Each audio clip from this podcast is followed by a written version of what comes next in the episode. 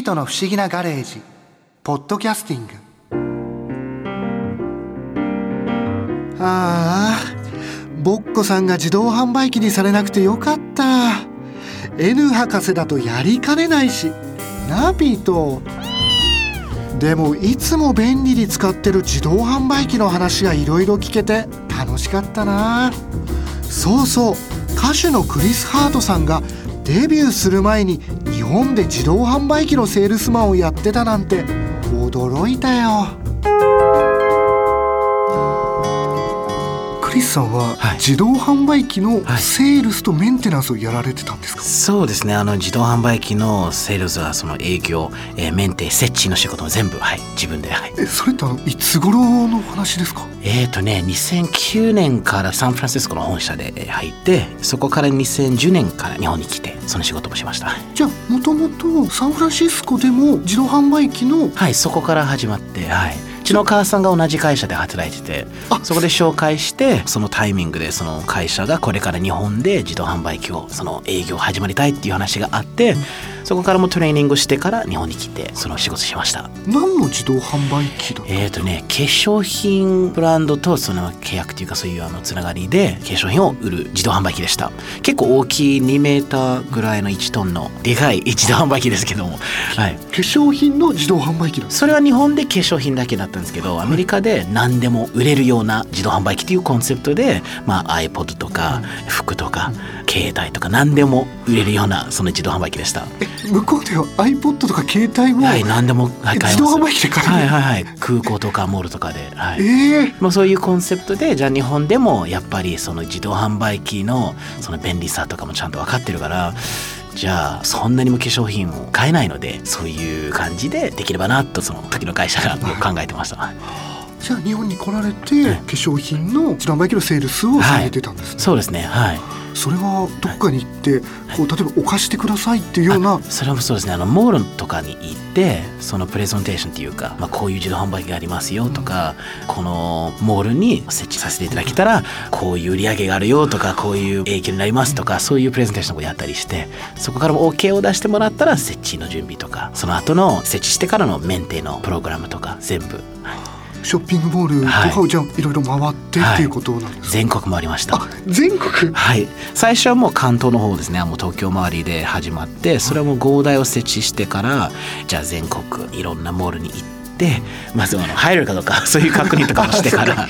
サイズとかねはいはい。そういう確認してからモールとうちの自動販売機に一番ベストな場所を探して、まあ、やっぱり人が多いとか、まあ、その化粧品ブランドに合ってるような店とか近いところとかいろいろも考えなきゃいけないところはあるんですけど。やっぱやっていくうちにはい。徐々に慣れてったりとか、はい。こういろいろ分かってくることってそうですね慣れてきてもう見るだけでもう測らなくてもすぐ分かった。なんかここで入るかどうか。ここであの、まあ、そういう自動販売機もやっぱり販売するための工事とか必要なので。そこ置くためにはいはい、それもやっぱりもう担当とは最初からもう話さないともう本当にもういろいろ大変なことになるから それ見るだけでやっぱりこの場所だったらもうここでも工事が必要とかここだったらやっぱりあの鉄板とかも置かないともやっぱり傷になるとか もうベテランですねそ そういう話がはいありました。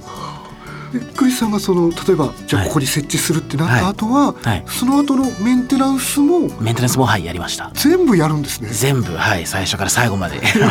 なんか普通こうはいメンテナンスはメンテナンスで別の人がやる。そうですね普通にあるんですけどでもその時はまだまだ僕が来た時はもう一人ぼっちでした。一人で全部？最初も一人ぼっちでそのスタートして最後まあ7人とか10人の事務所とかもセッティングしてそこの後はメンテの会社とのトレーニングとかそういうこともしてたしてたしでもやっぱりメンテの会社があっても誰よりも僕の方がもう詳しくて。最終的にはもうクリスさんが出て行って、の方が早いかなとかまあレベルがいろいろありました。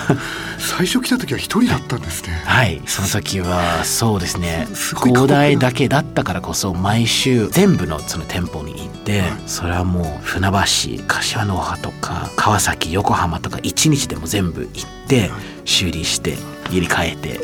メンテレスとかもそのあのシステムモニタリングとかいろいろ頑張らなきゃっていう、はい、気持ちになりました。結局そのクリスさんはその自動販売機のセールスとメンテナンスっていうのは何年ぐらい続けられたんですか？全部で3年間ぐらいですかねもう。はい。そのお仕事をされてる時も当然音楽活動もやられてた？はい、同時に音楽活動もしってあるテレビ番組に出演させていただいたことがあって反応が良すぎてそのプレゼンテーションをやろうとしたらすぐ番組の話になりました。向こうから。なんかテレビで見たよとか よかったよとかやっぱりそういう話でなかなかその自動販売機の話を進めなくて ちょっとなんかあの会社には迷惑かけてるなと思ってそして話し合ったらやっぱりもう多分これから難しくなるから別れた方がいいかなっていう話になってもうちょうどそのタイミングであのプロデューサーからデビューの話もしてたからじゃあまあこれ以上にも迷惑かけないように僕が音楽で何とかしますっていう感じで、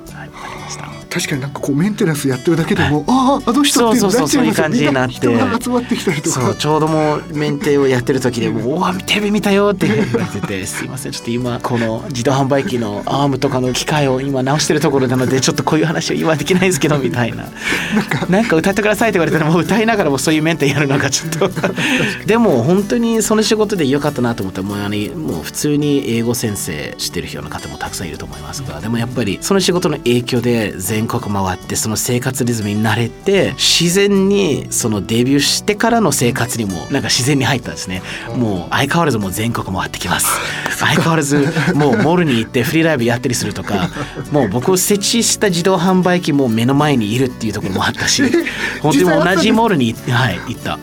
そのデビュー週に謎な川崎で ライブがあってちょうどステージから見えた。自分の設置した自動販売機、だから歌いながらもずっと見てああ大丈夫かな？動いてるかな？ちょっと心配。ちょっとなんか考えたですねはい。それもありました。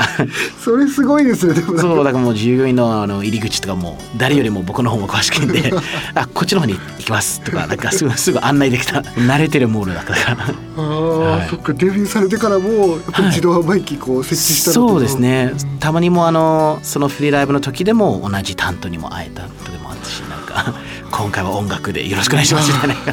そういうところもありましたちなみにアメリカとかにも自動販売機はあるんですよね？あるんですけどね。でも同じものじゃないですね。結構古い機械ですね。20年からのものはずっと使っているところもあるしあとは中身も違いますね。本当にコカ・コーラとか、はい、ペプシとかそういうものとかあとまあお菓子とか。結構古いデザインのしてるなんか自動販売機しかないししかもそのものが外にはそんなに置いてないですね。やっぱりトラブルが多いですね。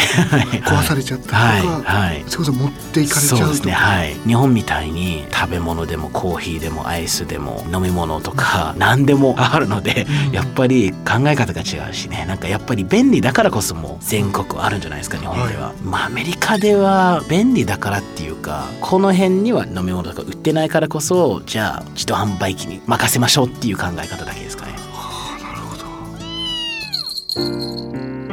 ど。こんなに街に自動販売機が溢れてるのってやっぱり日本独特なんだな。これから暑くなってくると冷たいジュースがすぐ飲める。自動販売機がますます助かるよな。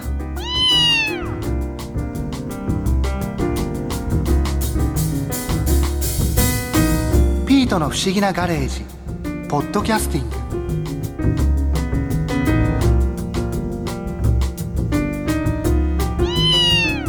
ここで耳寄りなお知らせです。